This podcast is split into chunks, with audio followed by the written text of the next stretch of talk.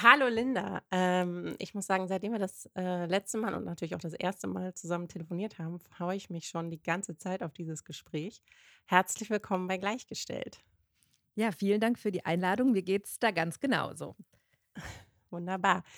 Ähm, eigentlich haben wir uns ja wirklich über einen äh, Zufall und zwar über eine gemeinsame Bekannte kennengelernt. Mhm. Dabei äh, hätten wir uns wahrscheinlich schon unser ganzes Leben über den Weg laufen können, weil wir ja beide aus äh, ostwestfälischen Nestern kommen. Mhm. Ähm, ja, äh, vielleicht, ich weiß nicht, 5 Kilometer voneinander entfernt aufgewachsen sind.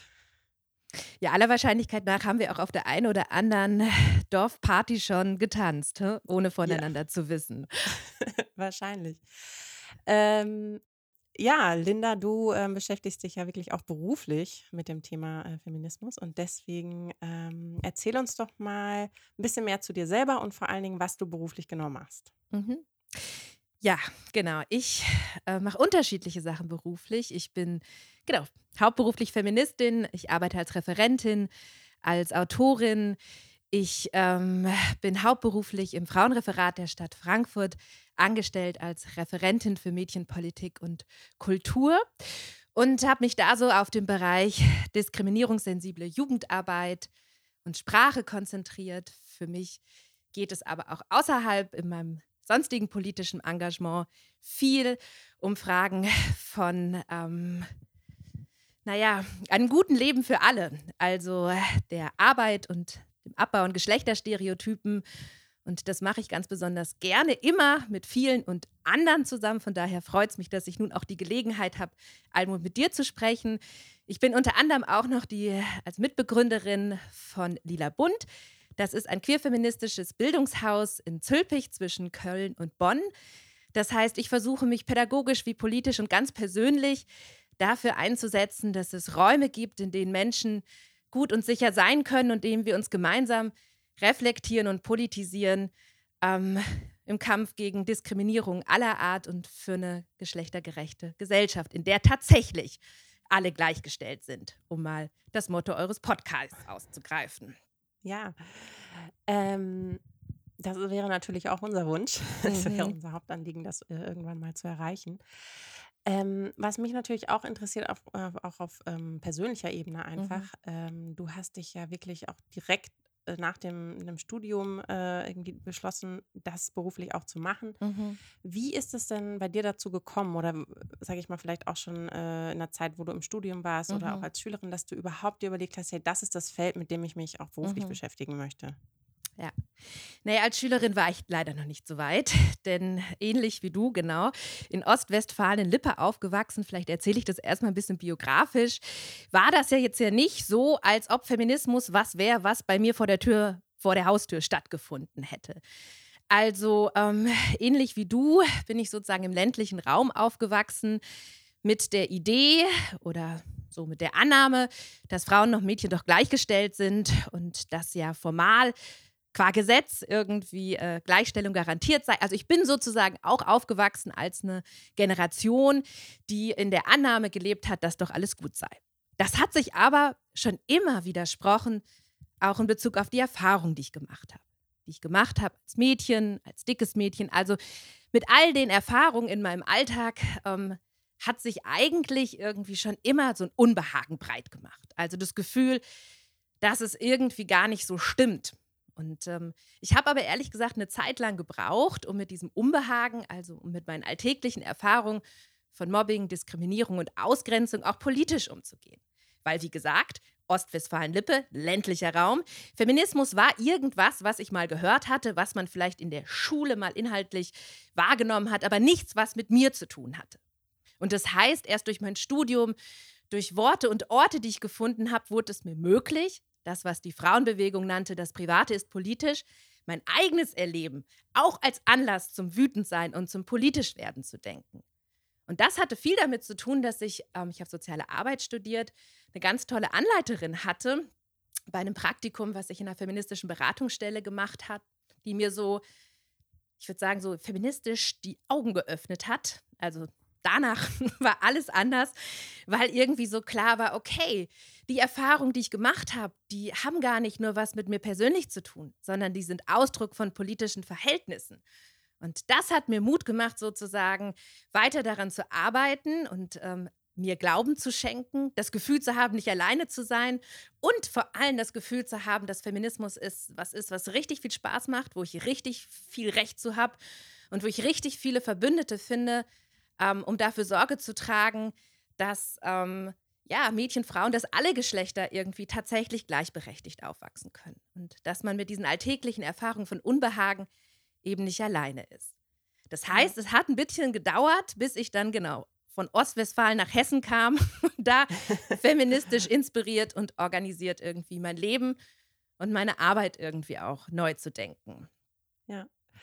Ich, ähm, ich finde, du hast einen ähm, Punkt angesprochen, über den wir ja auch schon mal einmal ganz kurz ähm, vorab gesprochen mhm. haben, ähm, weil Feminismus ist ja auch so ein ähm, weites Feld und da mhm. ist es mhm. immer schön, wenn wir uns einen Aspekt vielleicht ähm, genau raus, rausgreifen. Und du hast das erwähnt, dass ja in Deutschland oder vielleicht auch so, wie wir aufgewachsen sind, und das war ja dann doch relativ ähnlich, muss man sagen, bei mir mhm. Hing der Feminismus auch nicht draußen an der Tür, ähm, dass so eine scheinbare Normalität herrscht, ne? und dass man mhm. irgendwie scheinbar davon ausgeht, dass ähm, ja die Gleichstellung irgendwie erreicht ist und dass es da keinen Unterschied gibt und Mädchen und Jungen können machen, äh, was sie möchten. Und dann zeigen sich diese Widersprüche, die du so ähm, erlebt hast. Mhm. Das sind ja auch so Situationen im Alltag, die wahrscheinlich die meisten Mädchen sagen würden, ja, habe ich auch schon erlebt, mhm. aber dass es ihnen gar nicht so auffällt. Was sind denn da so Sachen, wo du dich vielleicht persönlich dran erinnern kannst oder aber auch vielleicht auch Sachen, die du in der Arbeit äh, wiedergespiegelt mhm. bekommst von den, von den Mädchen? Mhm. Da gibt es tatsächlich, glaube ich, viele Parallelen. Also ich glaube, vieles hat sich auch verbessert, dank auch feministischer Kämpfe.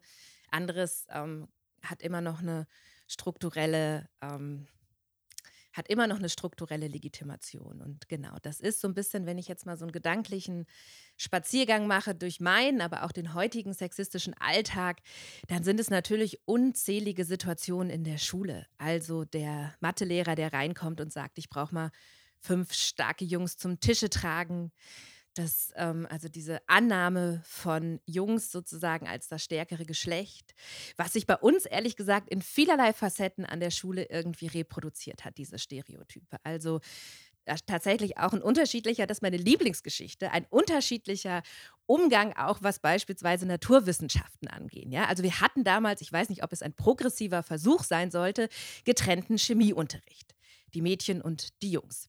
Vielleicht auch, das hat sich mir pädagogisch bis heute nicht so richtig erschlossen, mit der Annahme, das weiß man ja auch, dass ähm, sich sozusagen in der Art und Weise, wie Lehrkräfte auch mit SchülerInnen umgehen, was verändert, wenn man Klassen trennt und äh, sozusagen nicht, äh, weil Jungs werden äh, immer mehr drangenommen in naturwissenschaftlichen Fächern als Mädchen, weil man vielleicht als Lehrkraft nicht alle, aber einige davon ausgeht, dass sie es besser wissen. Das heißt, bei uns gab es auch den Versuch, ähm, die Klasse zu trennen. Das führte aber dazu, und das ist wirklich eine wahre Geschichte, dass die Jungs so richtig dolle Chemieunterricht gemacht haben und wir jede Stunde die Sendung mit der Maus geguckt haben. Also jetzt nichts gegen die Sendung mit der Maus, ist auch eine Sendung mit hohem Bildungsanspruch, aber es erzählt ein bisschen was darüber, mit welcher Haltung ähm, der damalige Lehrer uns Chemie beibringen wollte. Nämlich irgendwie gar nicht. Ja, und das sind, das, oder? Das Schlimme ist, ich musste jetzt fast so lachen, aber das ist eigentlich ja überhaupt nicht witzig, ne? Nein. Also, ähm, das ja, ja, das ist wirklich ein krasses Beispiel. Ja, weil ich finde, das äh, sagt sowas und darum geht es ja heute immer noch sozusagen, diese Stereotype, die ähm, vor allem Erwachsene im Kopf haben. Ja? Und das ist ja genau dieser Widerspruch, mit dem Mädchen auch heute noch groß werden. Es gibt so eine Idee von, du kannst alles werden, du kannst leben, wie du willst, du kannst lieben, wen du willst. Und trotzdem gibt es immer noch eine bestimmte Vorstellung von dem, wie ein Mädchen ähm, zu sein hat. Das heißt, das erzählen Mädchen heute ja immer noch, dass sie das Gefühl haben, ähm, dass sie in, in der Schule anders bewertet oder anders ernst oder wahrgenommen werden, dass ihre Leistungen anders bewertet werden. Und das ist sozusagen was, wo ich denke, da gibt es eine große Parallele. Und das andere ist also auch so eine Erzählung, du hast ja danach gefragt, auch aus meinem ähm, Aufwachsen. Ähm, mein Vater ist ja Fußballtrainer gewesen und äh, genau, Falls er das hört, ich habe mit ihm auch schon vielfach darüber diskutiert. Also es ist eine Kritik, die ist ihm sehr wohl bekannt. Ich habe auch einen kleinen Bruder, ähm, der gezwungenermaßen dann irgendwie Fußball spielen musste. Weil das macht man als Junge ja, vor allem wenn man irgendwie einen berühmten Trainer zum Vater hat. Für mich blieb immer nur die Rolle derjenigen, also ich stand immer am Rand und habe irgendwie die Jungs beim Fußballspielen anfeuern dürfen. Dabei hätte es in Pömsen, das sagt dir vielleicht sogar was, ja, natürlich, auch ein Mädchenfußballteam gegeben und ich hätte richtig Bock gehabt. Ja, vielleicht wäre ich die nächste Nadine Angerer geworden. Aber ähm, mein Vater ist überhaupt nicht auf die Idee gekommen, dass das was ist, was für mich wirklich von Interesse sein könnte. Ich habe es auch nie eingefordert. Aber da sind wir genau bei dem Punkt. Ich glaube, dass, ähm, dass in dem Moment, also ich habe das für mich nicht als, damals war das mit dem Frauenfußball ja auch noch nicht so groß. Ja? Ich habe das für mich nicht als eine Option gesehen, was, worauf ich ein Recht hätte, was ich hätte einfordern können. Und meine Eltern haben es mir nicht angeboten. Und ich glaube, genau dazwischen spielt sich heute immer noch so ein sexistischer Alltag ab, ne? dass es auf der einen Seite irgendwie Idee gibt von, du kannst doch alles machen und irgendwie deine Freizeit verbringen, wie du willst, und trotzdem mangelt es ganz oft an tatsächlichen Angeboten oder an dem Gefühl, dass mir das wirklich zusteht, das tun zu dürfen.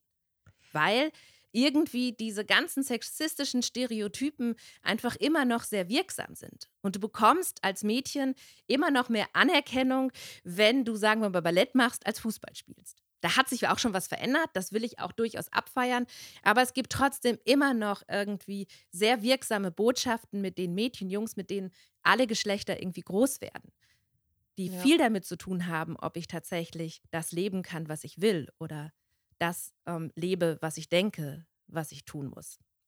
Also ich fand es total interessant, dass du auch nochmal das Schulumfeld ähm, auf, äh, angebracht hast, weil das ist ja schon natürlich ein sehr, sehr großer Teil der Kindheit, den man da verbringt. Und dann habe ich ähm, selber mal äh, drüber nachgedacht, weil ähm, in meiner Vorstellung bin ich immer so aufgewachsen, ah, da gab es eigentlich keine Unterschiede. Und ich hatte auch nie das Gefühl, dass meine Eltern irgendwie da äh, Unterschiede machen. Aber dann ist mir dieses Beispiel eingefallen mit, äh, dass so ein Lehrer, ich weiß nicht, da waren wir dann irgendwie so 13, 14, da kam der dann äh, morgens ins Klassenzimmer und hat dann so Sachen gesagt wie, ach, jetzt beginnt die Zeit, in der die Mädchen äh, Kamelhöckerpullis mhm. tragen. Und ähm, in dem Moment, also ich glaube, man fand das schon komisch, aber man hat das noch nicht mal in der äh, so richtig registriert, was ja, das ist einfach eine unmögliche Aussage ist. Mhm und hätte das noch nicht mal so seinen Eltern erzählt, ne? weil man mhm. vielleicht auch irgendwie denkt, so, hm, ja, das ist ja auch okay und das ist der Lehrer und der darf irgendwie sagen, was er möchte. Ja. Und dass das noch nicht so vorbei ist und auch war auch ehrlich gesagt einer der Motivatoren, äh, hier diesen Podcast wirklich auch zu machen, weiß ich dann meine kleine Nichte, die ist jetzt, ähm, ja, die kommt jetzt bald in die Schule, also die ist jetzt sechs, die ersten Mal aus dem Kindergarten dann irgendwie nach Hause kam und mhm. wirklich Sachen gesagt hat wie, das ist eine Mädchenfarbe, die darf mhm. mein Bruder nicht benutzen, ähm, bis hin zu äh, Mamas müssen nicht, äh, Mamas müssen nicht arbeiten. Mhm. Also, dass die halt natürlich in ihrer Schule und Kindergärten und so ähm, einfach Dinge aufschnappen, die dann zum, äh, zur Normalität werden. Ne? Und ähm, wie setzt du denn, also wie greifst du da zum Beispiel an bei deiner Arbeit, wenn mhm. du jetzt mhm. sagst, okay, da wollen wir ja irgendwie dagegen arbeiten, mhm. für, eine, für einen Mhm. Prozess, der äh, hoffentlich anders dann aussieht. Mhm. Naja, vielleicht nochmal anknüpfend auch an der Geschichte, die du erzählt hast mit dem sexistischen Kommentar deines Lehrers. Das ist auch was, das kenne ich genauso. Und wenn es nicht die sexistischen Kommentare des Lehrers waren, dann waren es die Kommentare der Jungs in der Klasse. So, ne? Also das ständige Kommentieren von Körpern und von Aussehen, wo auch nicht unbedingt Lehrkräfte eingeschritten haben oder mit uns mal daran gearbeitet haben, irgendwie so, wie wollen wir eigentlich hier respektvoll miteinander umgehen. Also ähm, von daher äh, katholische Privatschule, von da muss man ja immer den Kontext mitdenken, ne? Also welche ähm, Positionen werden äh, bezogen, welche Grenzen werden gesetzt. Und ich glaube, dass das was ist, was sich auch durchzieht, sozusagen, eine, was eine Kontinuität hat. Das Thema auch Übergriffe, ob das jetzt sexualisierte Übergriffe im öffentlichen Raum, im privaten, sexualisierte Anmachen oder Kommentare sind, das ist echt was, wo ich denke, ist total krass. Es hat total Kontinuität. Also, ähm, ich glaube, das, was ich aus meiner Arbeit äh, sozusagen versuche, da mitzunehmen, ist ähnlich wie es dir oder mir vielleicht auch in meiner Jugend ging, zu sagen, das Wichtigste ist erstmal irgendwie jungen Menschen die Botschaft mitzugeben, dass sie sich das nicht gefallen lassen müssen, dass sie ein Recht haben, mit ihren Unbehagen, mit den Widersprüchen, die sie erleben, umzugehen. Und dass das irgendwie okay ist, sich Hilfe zu holen, dass es okay ist, sich zu organisieren und dass sie nicht schuld darin sind. Weil das ist ja genau das, was äh, dann passiert, dass ich denke, äh, okay, hm, mein Oberteil ist zu eng, mein Rock ist ja. zu kurz, wie auch immer. Es wird dann ja eine Frage der persönlichen Schuld. Und das war ja schon immer Thema feministischer Bewegung, zu sagen, es ist keine Schuld. Sexistische Anmache hat nie was damit zu tun, wie du aussiehst oder wo du bist, sondern es hat was mit gesellschaftlichen Verhältnissen zu tun und es hat was damit zu tun, dass Menschen oder Jungs oder Männer denken, sie könnten so mit dir umgehen. Ähm, und auch Männer und Jungs haben ja einen bestimmten Druck, damit irgendwie bestimmten Stereotypen entsprechen zu müssen. Also auch Jungs wachsen ja in der Annahme auf, dass mh, hm, irgendwie Mädchen abzuwerten was ist, was ihnen Anerkennung bringt. Ja. Das erzählt ja was darüber, dass wir für alle Geschlechter daran arbeiten müssen, wegzukommen von einer Geschlechterhierarchie, von einer Annahme, dass Beleidigung, Bewertung, dass irgendwie Form von Gewalt was ist, was Anerkennung schafft. Das heißt, in meiner Arbeit geht es viel darum, ähm, öffentlich zu machen, dass das was ist. Gemeinsam mit Mädchen arbeite ich da viel und jungen Frauen dafür Sorge zu tragen, ähm, die Botschaft in die Welt zu bringen, dass alle Mädchen und Frauen ähm, ein Recht auf Respekt haben.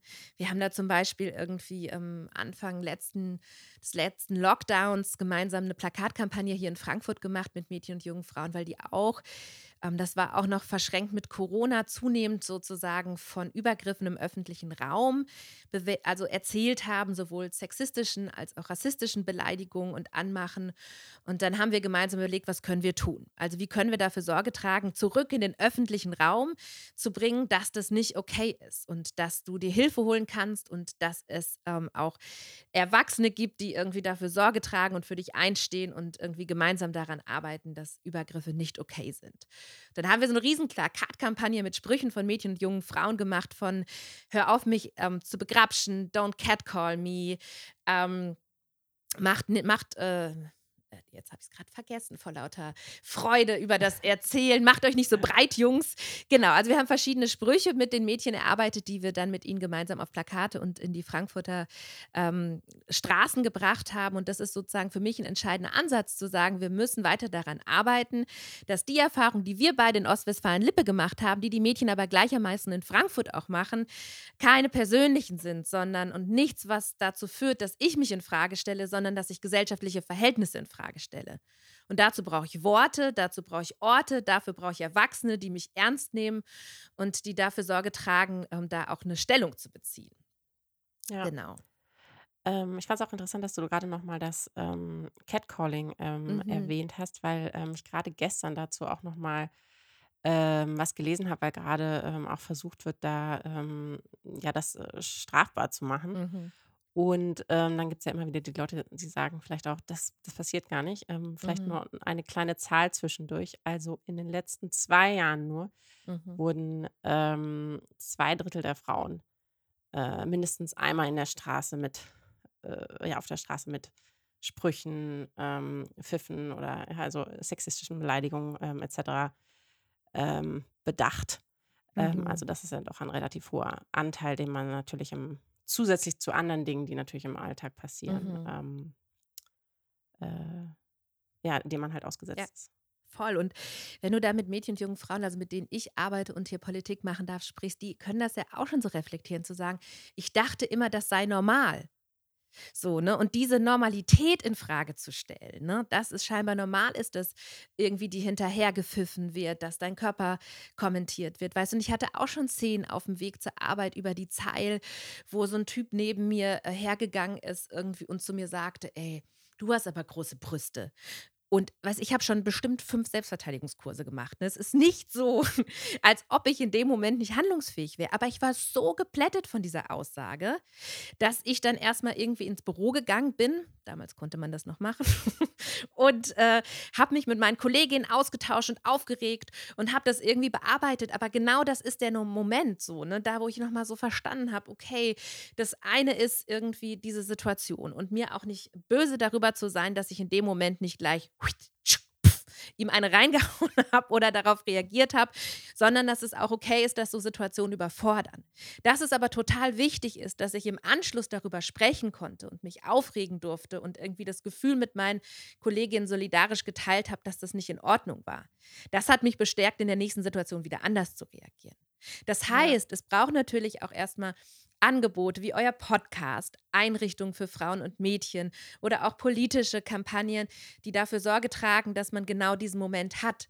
Nämlich nicht in der Ohnmacht zu bleiben oder in dieser, hm, die Ohnmacht, die ja genau in dieser Situation liegt. Das passiert ja, wenn dir irgendeine Person auf der Straße einen Spruch drückt. Da bist du ja nicht darauf vorbereitet. Das machen ja Übergriffe aus, dass man in eine ohnmächtige Situation gebracht wird. Aber ich glaube, und deswegen ist das mit den Orten und den Worten und auch eurem Podcast so cool, ich glaube, wir brauchen weiterhin mehr Räume, um darüber zu sprechen, um diese scheinbare Normalität gemeinsam in Frage zu stellen und zu verändern.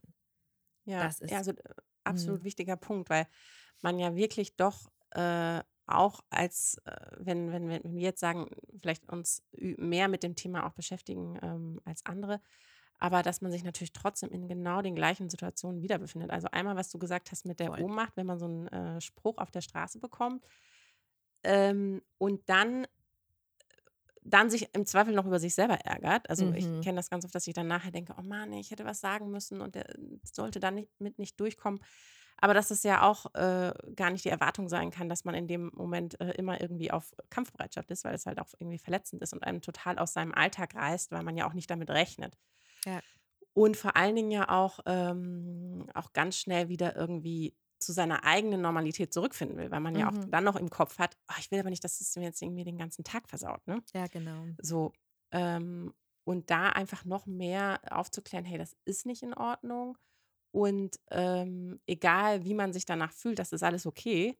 Mhm. Und sucht euch vielleicht jemanden, dem er das äh, zumindest kurz mhm. erzählen kann, dass man so ein bisschen aus seinem System rauskriegt. Voll. Genau, und ich glaube, deswegen setzen wir in der Arbeit im Frauenreferat, das ist ja auch unser Job, viel ähm, hm, da, also setzen wir da an, sowohl Räume zu schaffen, Beratungsstellen, Einrichtungen für Mädchen und äh, junge Frauen, also Räume zu schaffen, in denen man das irgendwie reflektieren kann, in denen man das einordnen kann, in denen man darüber sprechen kann und gleichzeitig aber auch den öffentlichen Raum, also im weitesten Sinne zu politisieren. Und das war die Idee mit den Kampagnen, äh, mit dieser Plakatkampagne, die wir mit den Mädchen und jungen Frauen gemacht haben, auch zu sagen, es liegt nicht immer in der Verantwortung der einzelnen Personen in der Situation, sondern wir wollen grundsätzlich eine Awareness Awareness, also eine Sensibilität darüber schaffen, dass alle in einer Stadt, in einer Schule, in einem Büro, wo auch immer dafür verantwortlich sind, bei diskriminierenden Handeln, bei ähm, sexistischen, rassistischen, homofeindlichen Aussagen einzuschreiten. Dass es nicht immer die Betroffenen sind, sondern dass die gesamte, ähm, also die, die, die gesamte Bevölkerung oder die gesamten Menschen, die in dem Moment an dem Ort sind, auch eine Verantwortung dafür tragen eine Haltung zu zeigen und eine, eine Atmosphäre zu schaffen, in der es nicht lustig ist, sexistische Sprüche zu machen sondern ähm, so, weißt du, ich glaube, das braucht es dann immer so beides. Das eine ist irgendwie individuell Leute zu stärken, das andere aber einer gesellschaftlichen Atmosphäre und Kultur zu arbeiten, in der ähm, es und gerade jetzt, gerade jetzt in Zeiten von rechten Terror und Antifeminismus ist es total zentral, dass wir alle ein Gefühl dafür kriegen, dass Fragen von Gerechtigkeit ähm, uns alle was angehen. So, ne? Und Fragen von Haltung zeigen, uns alle was angehen. Und das ist so die Idee. Und die ich in meiner Arbeit habe. Und das ist auch das, was, äh, wenn ich nochmal ein bisschen weiter plaudern darf. Klar, natürlich, gerne. ähm, was ich auch zentral finde, weil das heißt auch solidarisch handeln. Auch wenn ich in dem Moment nicht als weiße Person von Rassismus betroffen bin, finde ich es trotzdem richtig und wichtig, dass wir alle lernen, unsere Privilegien zu checken, zu checkeln und zu checken und handlungsfähig zu werden. Weil das ist auch das, was mir die Mädchen und jungen Frauen, und da ist Frankfurt zwar eine große Stadt, aber das ist ja stellvertretend, wie wir gerade ja auch diskutiert haben, auch für den ländlichen Raum und auch für die Zeit, in der wir aufgewachsen sind, in der es irgendwie Erwachsene und Menschen braucht, die das Gefühl haben, ähm, ich fühle mich verantwortlich. Denn das, was die Mädchen und jungen Frauen erzählen, ist ja auch, dass egal, ob du jetzt in kurzer Hose oder mit Hijab äh, über die Straße läufst, dass du angesprochen, dass du beleidigst, dass du gecatcalled wirst, das passiert dir immer. Und das heißt, es geht natürlich auch darum anzuerkennen, also aus so einer intersektionalen Perspektive, das heißt, die Gleichzeitigkeiten von Diskriminierungsverhältnissen auch anzuerkennen, dass meine Realität ähm, als weißes Mädchen in Bad Triburg natürlich eine andere ist als ein Mädchen auf Color, das von Rassismus diskriminiert wird. Das heißt sozusagen, die Gleichzeitigkeiten ähm, anzuerkennen und auch die Unterschiede anzuerkennen, dass ein behindertes Mädchen oder ein lesbisches Mädchen nochmal andere Erfahrungen macht als ich und trotzdem mich verantwortlich zu fühlen, dafür Sorge zu tragen, ähm, dass, ähm, dass, dass wir irgendwie füreinander einstehen und anerkennen und äh, einander das Gefühl geben. Und das ist den Mädchen auch in Frankfurt immer das Wichtige, nicht alleine zu sein. Ja.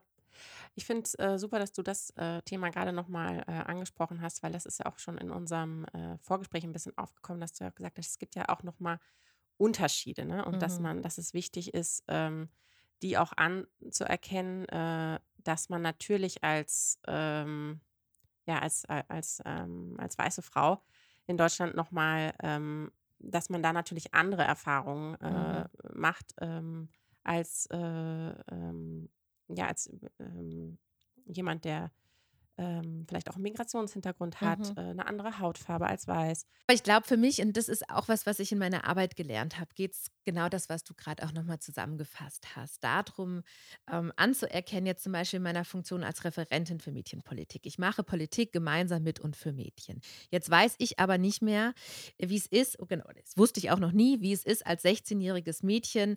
Ähm, ähm, die eine Migrationsgeschichte hat, in Frankfurt aufzuwachsen.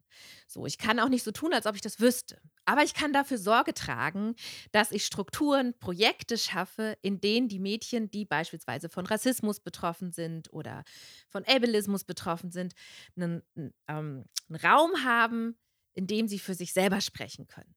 Das heißt, meine Arbeit hat viel damit zu tun, partizipativ zu arbeiten und so zu arbeiten, und das ist ja auch das, was ihr tut, ähm, ne, den, die Möglichkeit zu haben, dass die Stimmen der Mädchen in all ihrer Vielfältigkeit ähm, gehört werden. Und ähm, das ist, glaube ich, mein Ansatz anzuerkennen, dass auch wenn ich nicht betroffen bin von Rassismus, kann ich trotzdem dafür Sorge tragen, meine Strukturen zu nutzen und eine Möglichkeit zu schaffen, dass Mädchen und Betroffene für sich selber in dem Fall sprechen können, aber auch das Gefühl haben, dass sie trotzdem nicht alleine damit sind. Das ist mir ein total zentraler Punkt, weil ich glaube, das, was es gerade jetzt braucht, ist das Gefühl von geteilter und erlebter Solidarität.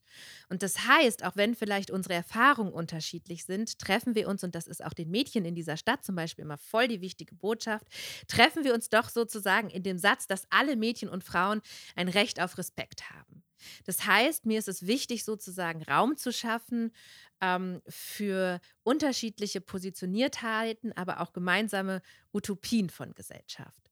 Und ich glaube, das ist ähm, für mich was total Wichtiges, da solidarisch zu denken und zu handeln. Und Ja, das hat auch was damit zu tun, darüber nachzudenken, wie kann man ähm, genau da andere Stimmen hören, andere Bilder sehen. Also diese Normalität, ähm, von der wir auch am Anfang gesprochen haben, einfach so vielfältig ähm, zu verändern, wie sie ist.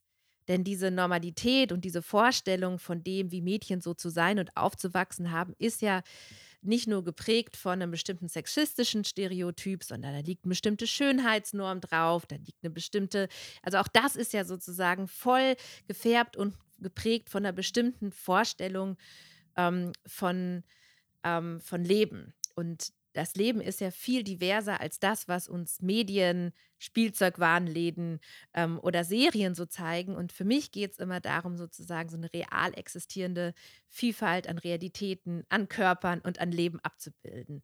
Und das ja, schafft Mut, weil man dann das Gefühl hat, nicht alleine zu sein. ja. Mut ist eigentlich auch schon unser, äh, unser nächstes Stichwort. Denn ähm, ja, wir alle äh, haben ja zum Glück auch ähm, positive Veränderungen in dem ganzen ähm, ja, Prozess ähm, erlebt. Und ähm, wenn du jetzt einfach mal vielleicht die Sachen für dich rauspicken Mhm. picken könntest, A, was hast du auch äh, an, an positiven Erfahrungen gemacht? Was hat sich vielleicht im Laufe deiner ähm, bisherigen Arbeitszeit auch schon ähm, ja, verbessert? Ähm, ich weiß, dass du auch, ähm, dass es dir auch mal wi- wichtig ist, was du eben auch gesagt hast, dass man Bündnisse schafft und, und Mhm. daraus irgendwie was Positives ziehen kannst. Ähm, ja, vielleicht kannst du da noch ein bisschen was zu erzählen. Naja, also ähm, ja, da muss ich mal ansetzen. Wir sind ja beide, das haben wir ja auch im Vorgespräch schon gesagt, Freundinnen sozusagen von Erfahrung alltäglicher Veränderung. Von Ja, daher, ich meine, der große, ähm, das im Großen zu sehen, braucht ja ein bisschen Ausdauer. Das würden wahrscheinlich auch die Frauen aus der ersten Frauenbewegung behaupten, die seit 100, vor 100 Jahren schon angefangen ja. haben. Also, ne? Zum Glück, zum Glück ja, für uns. Zum Glück für uns, äh, genau, an Fragen von gleichberechtigter Teilhabe und politischer Mitgestaltung gearbeitet haben. Also es braucht irgendwie langen Atmen. Aber Atem und Atmen. Das muss man zwischendurch auch, ja.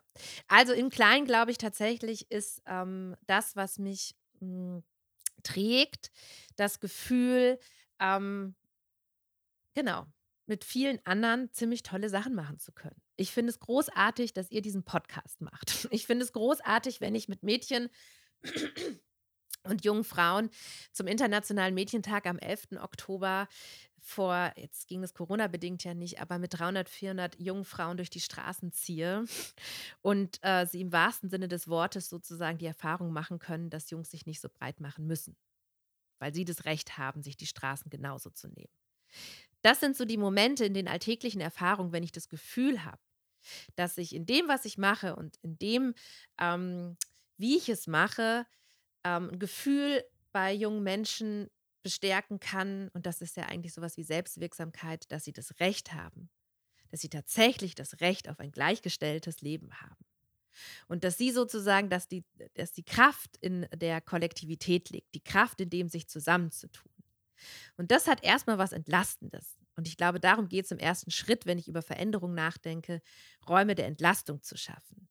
Und äh, das Gefühl, dass ich ähm, nicht alleine bin und dass ich das Recht habe, irgendwie wirklich ähm, mich zu organisieren. In der Schule mich mit irgendwie Leuten zusammenzutun, die keinen Bock mehr haben auf diese doofen, ich brauche mal fünf starke Jungs zum Tische tragen.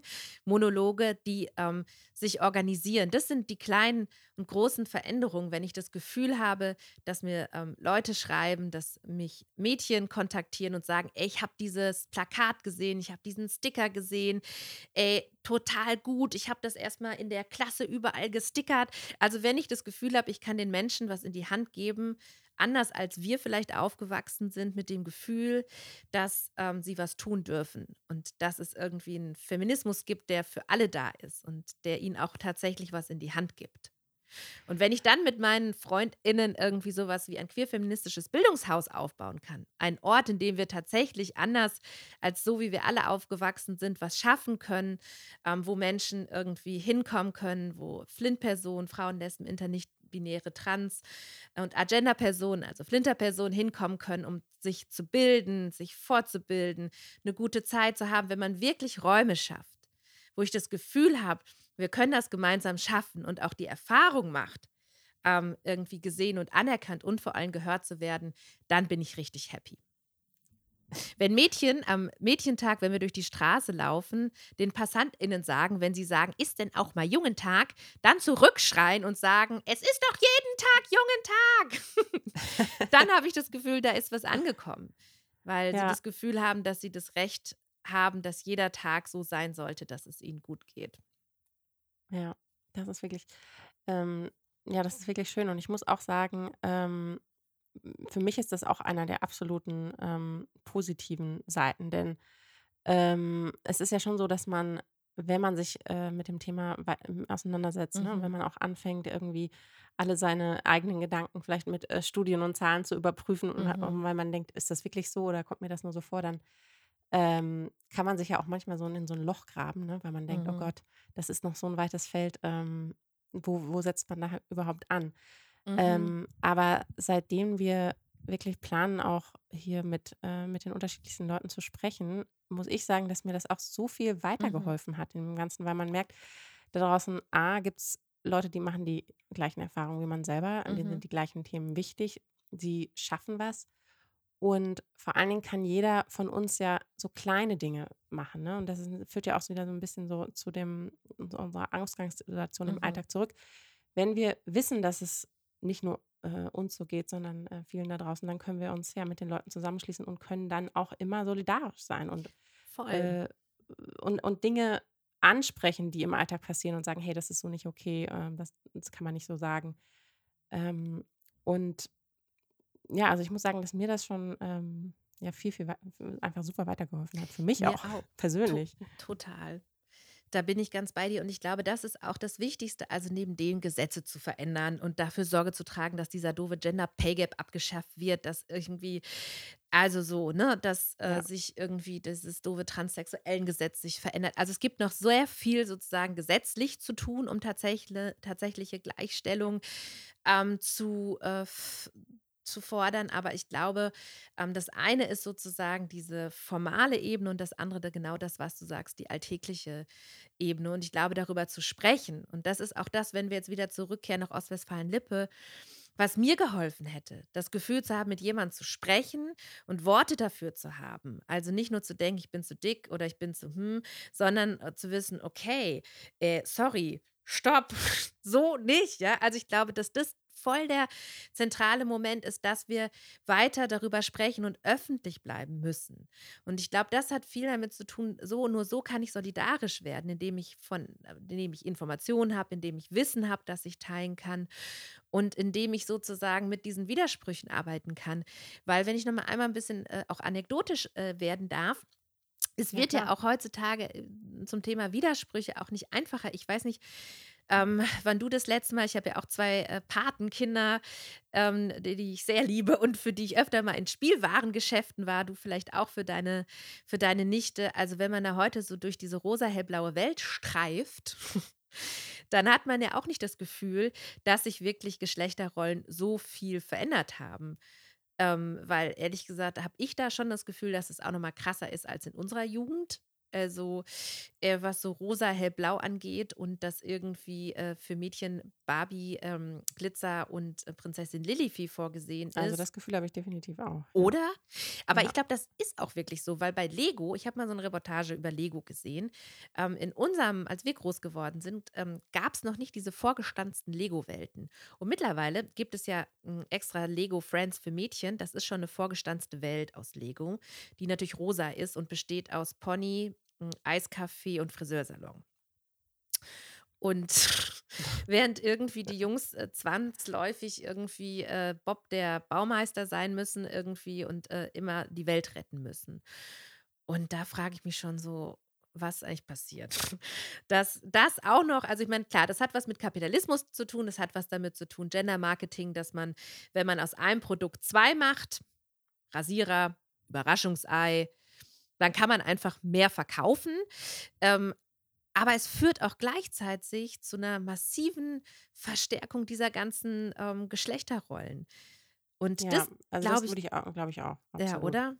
Ja, weil auch das mit dem Überraschungsei, ne? Also da, das ist ja auch erst eine Erfindung der letzten Mhm. Jahre, dass es das, das ähm, nach Geschlechtern ähm, oder der eigenen Interpretation davon Ja. äh, der jeweiligen Firma, ähm, ja, dass es da extra Eier, Überraschungseier für Mädchen gibt und ähm, für Jungs und das sind einfach ganz viele Dinge, die sind, die braucht es ja eigentlich nicht. Ähm, Nee. Und ich finde auch, dass was damit ja einhergeht, also neben dem, dass sich diese binäre Einteilung in Jungen und Mädchen eh, also es gibt ja auch noch irgendwie viel dazwischen und irgendwie, es gibt Transkinder und es gibt Kinder und auch Erwachsene, die sich irgendwie in diesem Spektrum nicht einordnen können und wollen, so, ne? Es heißt, es braucht eh die Palette des Regenbogens und Farben für alle. Aber das, was mich dabei auch wirklich so wütend macht, weil Szenen, wie du sie mit deiner Nichte beschrieben hast, die Jungs- und die Mädchenfarbe, das ist was, was eigentlich so, so früh schon wirkt, ne? Und mit dem und deswegen, eigentlich ist Pink ja nicht das Problem. Pink ist eine sehr starke Farbe, aber das, was damit ein Zu an Zuschreibung einhergeht, ne? Dass sozusagen Mädchen, das weiß man auch sozusagen aus, aus Forschung, in dem Moment, wo sie einfach so früh damit ähm, konfrontiert sind, dass Pink, dass äh, irgendwie Menschen verzaubern, Mutti spielen, ne, also wie Barbie aussehen, dass das alles Botschaften sind, die was machen mit dem, wie ich mein Leben plane, wie ich meinen Beruf plane, was ich denke, was ich sein und tatsächlich werden kann. Und das meine ich. Es gibt diese Gleichzeitigkeit von du kannst alles sein, aber seh aus wie Barbie und ähm, kümmere dich um die Menschen, während die Jungs irgendwie äh, die Welt retten müssen. Und ich finde, das ist was, wo ich auch gerne weiter gegen arbeiten würde, da echt auch ein bisschen, da gibt es ja auch viele und das macht mir auch Mut, Aktionen und ähm, Kampagnen, die dafür Sorge tragen, auch da ein bisschen kritisch hinzugucken und äh, vielfältigere Angebote auch im Kinderzimmer zu machen, weil das ist ja ehrlich gesagt total langweilig, aber sehr wirkungsvoll, weil ich finde, auch Mädchen sollen das Recht haben, so aufzuwachsen, dass sie denken, sie könnten die Welt retten. Oder, oder Ja, werden die Welt absolut, retten. Oder absolut. Astronautin oder ähm, Lkw-Fahrerin zu werden. Während Jungs genauso selbstverständlich irgendwie ähm, mit Barbies spielen und oder denken können sollten, ähm, dass sie irgendwie ähm, Arzthelfer werden. So, ne? Und das weiß man ja auch aus der Berufswahl, dass das auch das ja immer noch super, super Stereotyp ist. Von daher, wenn du mich fragst, was ich äh, sozusagen versuche zu verändern oder worüber ich gerne noch weiter nachdenken wollen würde, ist tatsächlich, wie wir das auch hinkriegen, schon ganz früh damit anzufangen, dass sich äh, die Vorbilder, die Rollenbilder ähm, so verhandeln, dass ich als Kind auch wirklich aufwachse mit dem Gefühl, nicht nur ich sollte, sondern ich kann wirklich alles werden. Ja, das wäre auf jeden Fall ähm, ein, ein extremer Schritt nach vorne, weil ich glaube auch, je jünger die Kinder sind und je mehr sie Mhm. dieser, dieser ja, ja, Prägung irgendwie ausgesetzt sind, desto schwerer ist es natürlich später, sich daraus zu lösen, ne? wenn du bestimmte Jahre immer bestimmte Sätze oder Vorbilder auf Bildern etc. siehst, sich dann Mhm. nachher wieder rauszuarbeiten, ist ja ähm, viel, viel schwieriger, als dass man von vornherein das anders mitbekommt, ne? aus, seinem, aus seinem eigenen Umfeld. Ja, voll. Voll. Ja. Ähm, Linda, ich habe mich so gefreut, dass wir äh, die Zeit heute hatten. Ist schon Ähm, vorbei? ja. Okay. ähm, ähm, das, das Thema irgendwie äh, zu besprechen. Und ähm, ich muss sagen, du hast ähm, ein großartiger Gast, weil du einfach eine unfassbare Energie mitbringst. Und ähm, ich hoffe, dass du die auch weiterhin in deiner Arbeit ähm, so ja, einbringen kannst. Aber da habe ich eigentlich gar keine Zweifel, weil das kommt hier schon so durch das ähm, Internet. Ähm, Hm. und ähm, ich, ich danke dir wirklich äh, sehr, sehr, dass du dir die Zeit genommen hast. Ja, ich danke dir sehr, Almut, weil ich finde, es hat auch was Wiedergutmachendes, wenn man schon damals in Ostwestfalen-Lippe nicht die Kraft hatte, irgendwie die Themen so zu besprechen oder mit der Energie zu verändern, äh, wie es vielleicht damals schon notwendig gewesen wäre, ist es schön, dass wir das jetzt nachträglich als Erwachsene tun und das sozusagen auf eine Weise dahin auch zurückbringen. Das äh, gefällt mir richtig gut. Ja, de, ja, mir auf jeden Fall auch, weil, weil man irgendwie ja an einen Punkt kommt, wo man realisiert, hey, man hat natürlich irgendwie Möglichkeiten so, ne? Mm. Ähm, und ähm, es gibt Dinge, die, die, die man tun kann. Und ähm, du machst das natürlich auf einer ganz anderen äh, Ebene, ähm, vor der ich sehr, sehr viel Respekt habe.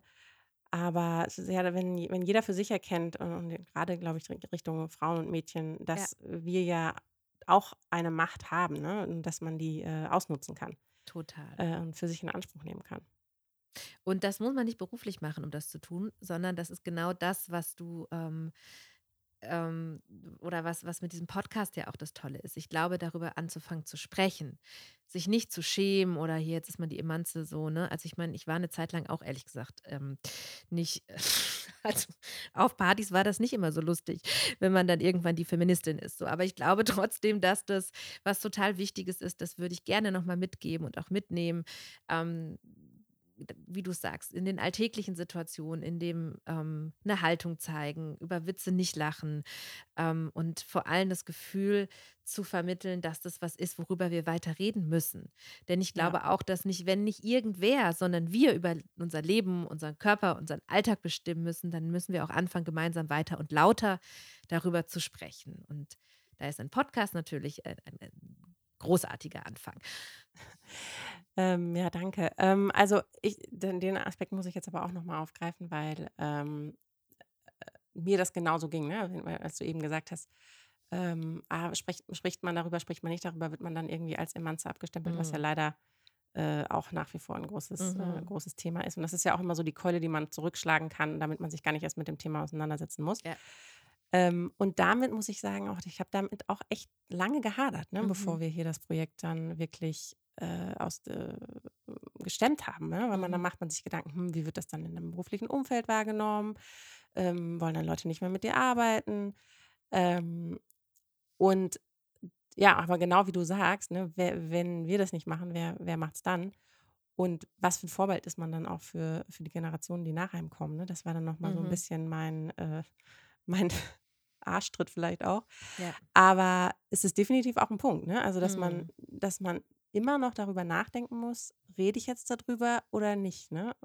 Oute ich mich jetzt Also als Feministin, ja. Total.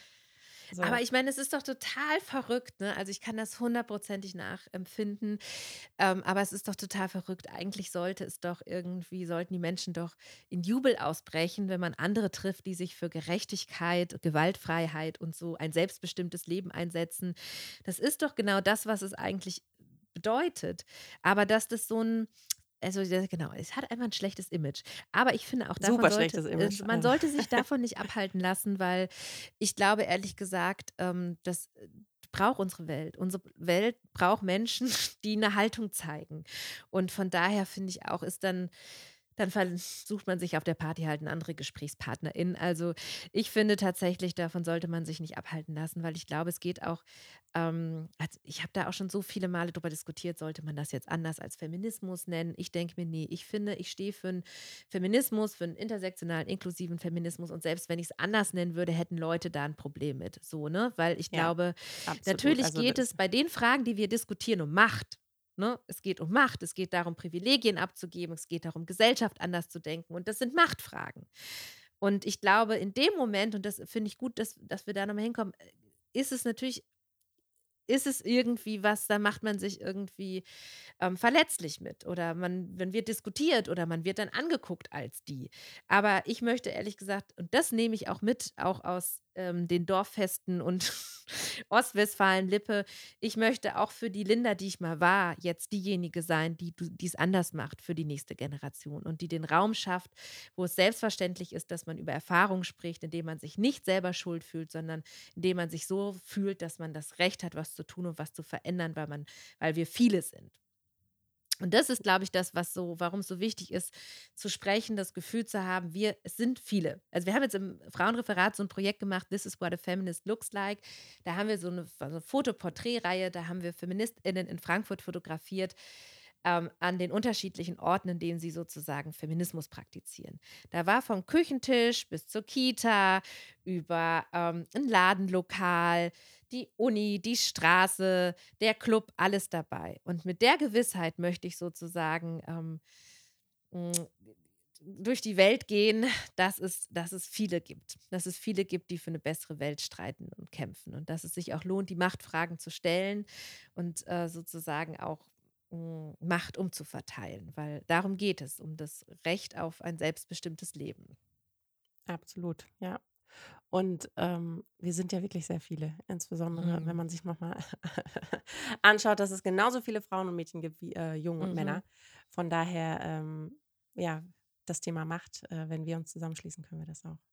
Ja, dann kann man die Strukturen verändern. Die Ja, Strukturen, die dazu beitragen, dass Frauen weniger Geld kriegen, also weniger verdienen, mehr zahlen müssen für den gleichen Rasierer wie Männer, die äh, schlechtere Noten bekommen, weil sie Mädchen sind, die äh, so, ne? Also ich glaube, wir müssen an die Strukturen und darüber kommt man nur, indem man sich zusammenschließt, indem man Machtfragen stellt und indem man äh, dafür Sorge trägt, auch wir hatten es eben von den Frauen von vor 100 Jahren, dass das kontinuierliche Fragen sind, an denen wir dranbleiben müssen. Weil wir sehen das ja in allen Kämpfen, ob das jetzt irgendwie auch zum Beispiel 218 der Abtreibungsparagraph ist. Das sind Sachen, die sind schon 150 Jahre dran, ja. Aber wenn wir nicht dranbleiben, sozusagen als Feministinnen, dann wird sich nichts verändern. Und das hat was damit zu tun, warum es wichtig ist, sich auch zu trauen, sich als Feministin zu outen. Weil nur wenn wir das Gefühl haben, wir sind viele und wenn wir gemeinsam sozusagen in unserem Alltag diese Fragen stellen und diese ähm, auch Utopien einer gemeinsam besseren Welt denken lernen, dann wird sich was verändern. Da bin ich fest von überzeugt.